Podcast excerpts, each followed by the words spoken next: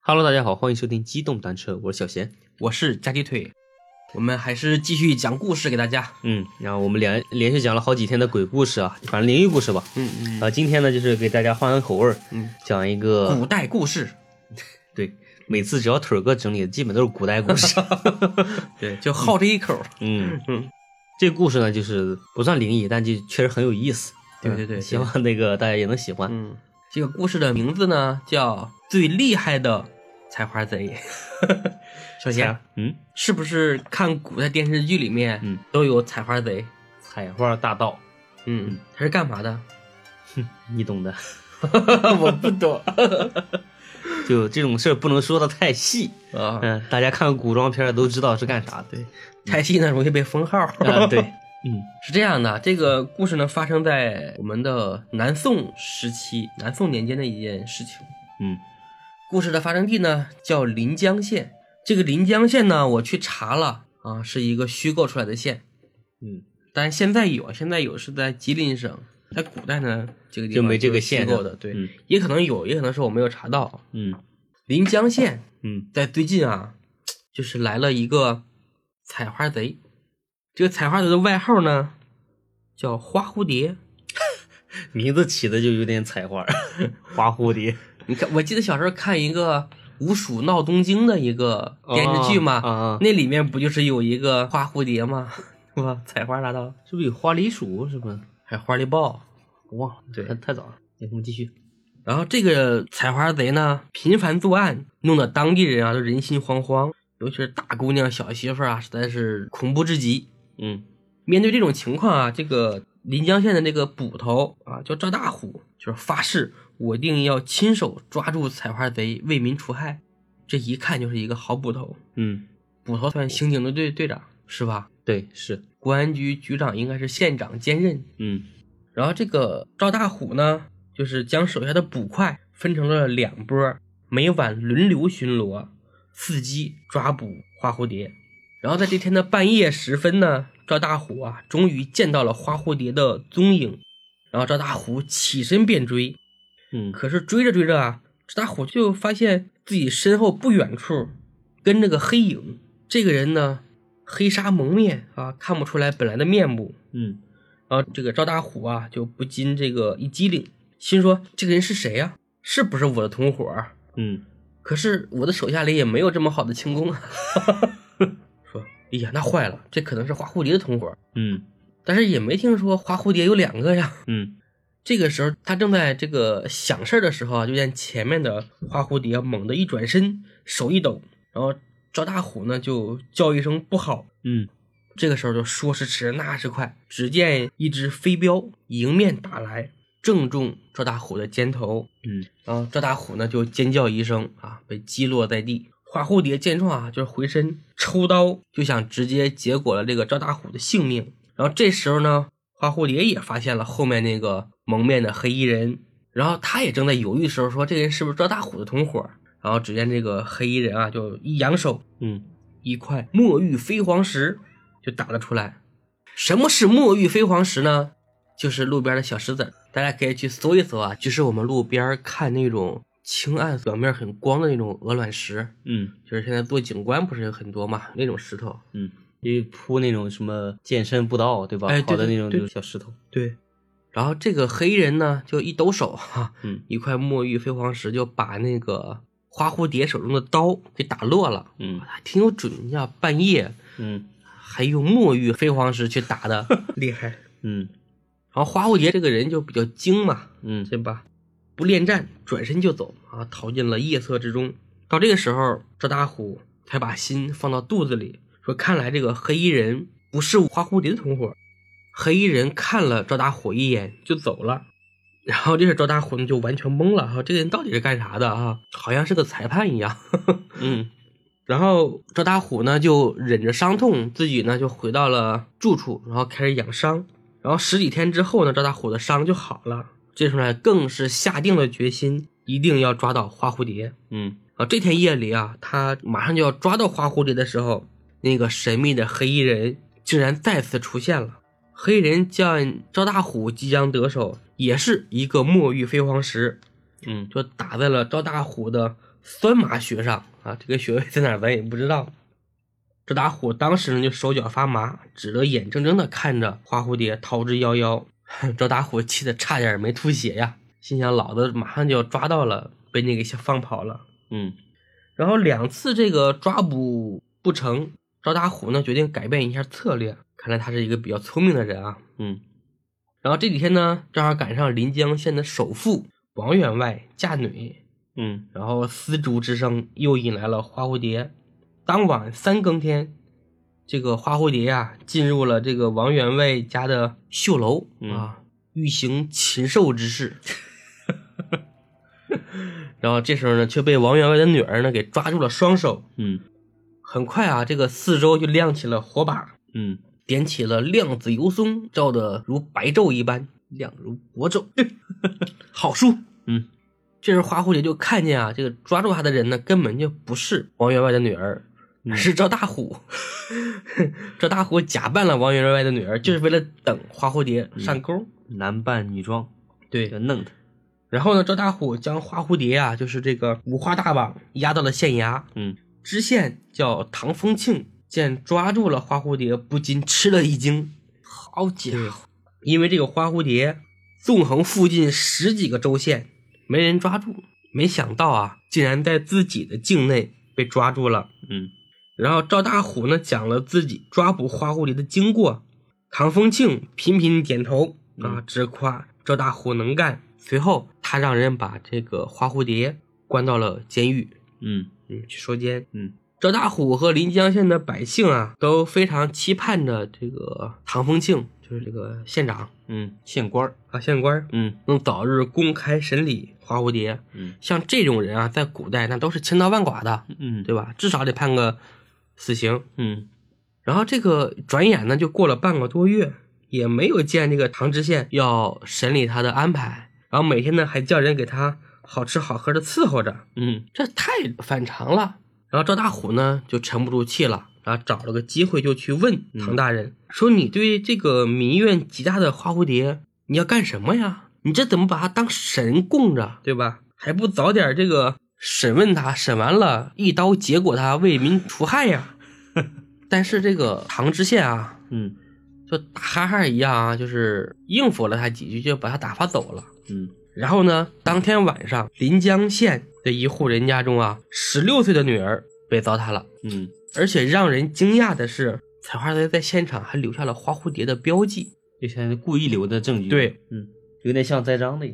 你像这个古代的这个这些采花大盗多么猖狂，对，还留对吧证据是吧？作案还留证据。你要想起来以前看那个动画片儿，你看过有没有叫一个《猫眼三姐妹》？哦哦哦，对吧？看过每次看过每次对对扣完对对大花儿以后得留个标记，对还有是怪盗基德都得留个标记。对，猫眼三姐妹那个身材真的哎是呀，太曼妙了，小小时候看的时候简直了。少儿不宜。嗯，哎，你教坏了都。故事是好的，但表现手法也欠妥。不，我觉得非常好。对，对大人来说非常好。 来啊，嗯，继续啊。嗯嗯那这么猖狂的这个采花贼啊，把赵大虎这个给气坏了，就是因为他一连几晚啊都出来了。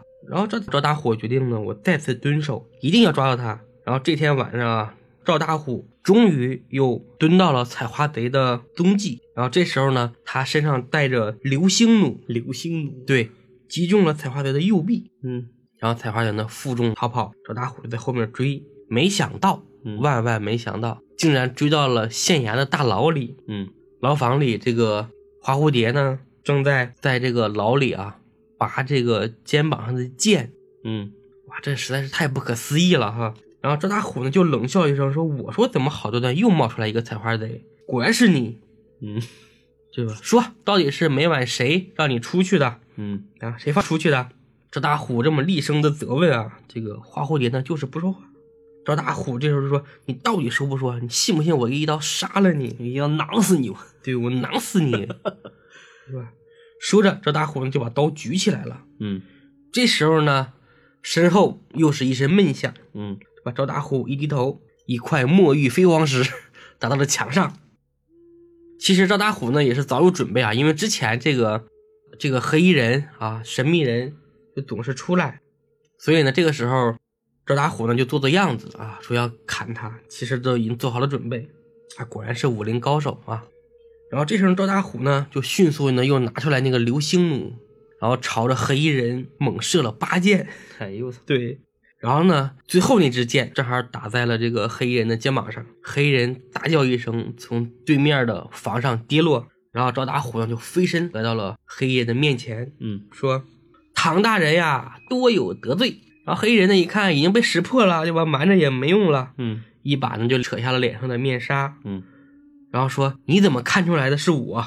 嗯赵大虎呢就一笑，他说：“那天晚上你用墨玉飞黄石，就是打掉了这个花蝴蝶的刀，嗯，然后呢，我后面就把这个飞黄石呢捡起来了，我就感觉像你们家里的，嗯，结果一对，哎，果不其然，，对我就对你起了疑心。嗯然后就是说，仅凭这一块飞黄石呢，我还不能断定是你。嗯说，但是啊，在我抓到黑蝴蝶之后，很快又有一个采花贼冒出来作案，而且现场呢还留下了采花贼的专用标志，我觉得这里面有蹊跷，对吧？嗯直到今晚将花蝴蝶追到这里，我才明白那个黑人就是你，不然的话，除了你，谁还有权限能放这个犯人出去？嗯对吧？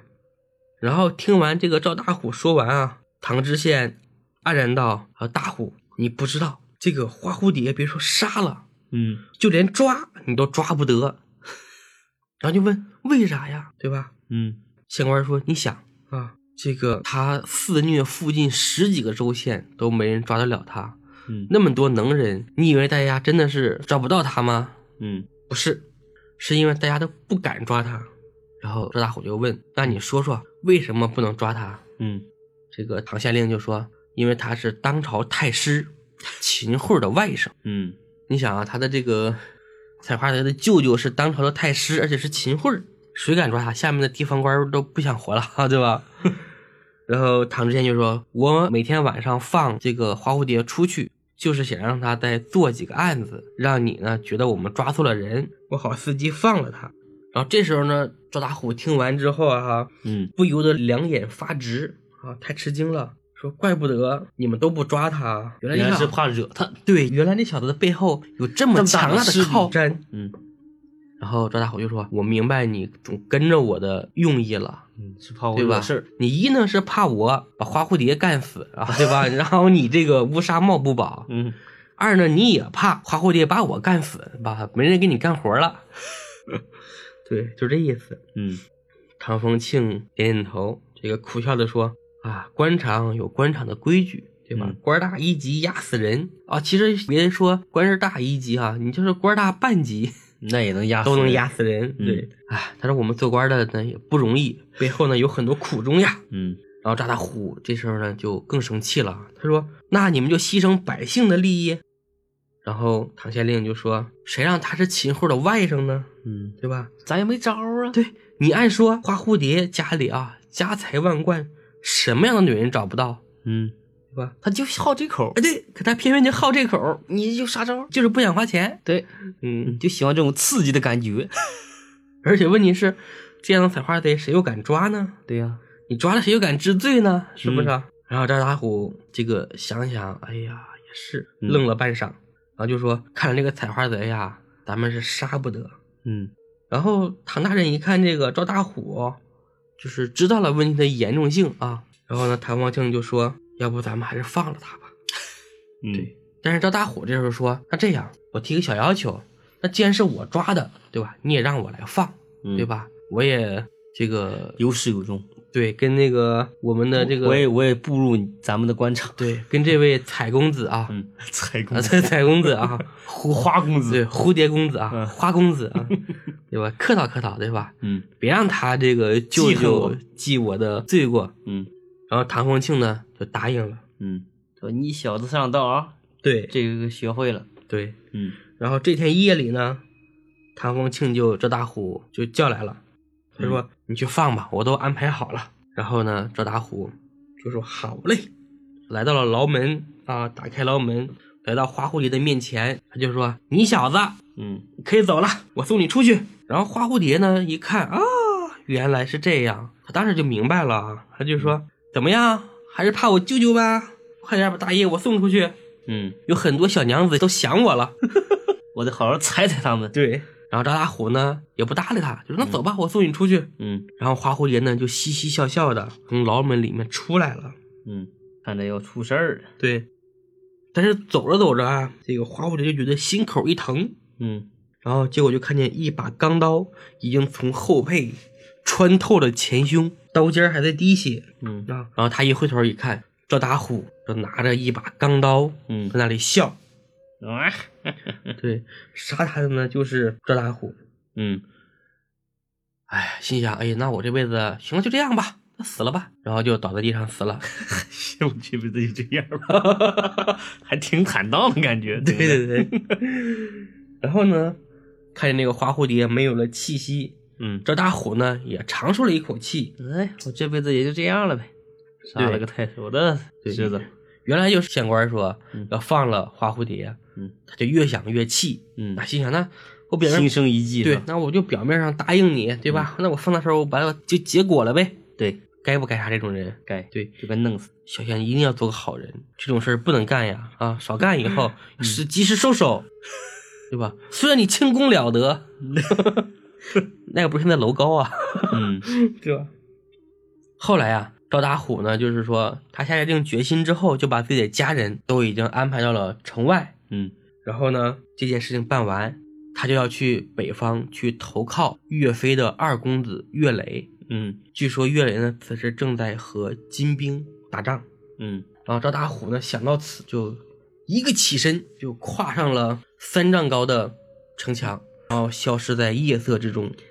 好家伙，三丈高的城墙，对，嗯，赵大虎的这个轻功也是了得啊。相当了得。嗯，三尺高的城墙。啊呃，岳飞的二公子叫岳雷，老大叫啥？老大叫岳云。哦，对，跟着岳飞、岳将军一起在征风战沙场的是吧？在风波亭被害了。哦，对。但是后来啊，就是岳飞死之后，因为岳飞一共有五个儿子嘛，嗯然后后面呢还有岳雷、岳林、岳霆，反正几个儿子好像是活下来三个，嗯这三个就是活下来的儿子，后来也都是被宋朝给监控着。然后像岳雷呢，在《说岳全传》里面，嗯对吧？后面又大破金军，然后呢逼迫金朝求和，然后为南宋收回了大片的领土。嗯这个呢就是小说的演绎了。嗯，大家对这个岳家军还是很抱有期望和同情的。嗯，嗯而大家也非常恨这个秦桧儿，包括他的家人。嗯嗯，这个故事告诉我们啊，大家还是要忧国忧民，对吧？多干点正事儿。这个故事告诉我们，就是一坏坏一窝，从上 到下都是坏的。对， 而且坏人就该杀。 对嗯嗯那行吧，这一期节目就到这里吧，希望朋友们能喜欢。对，嗯，好，拜拜。拜拜。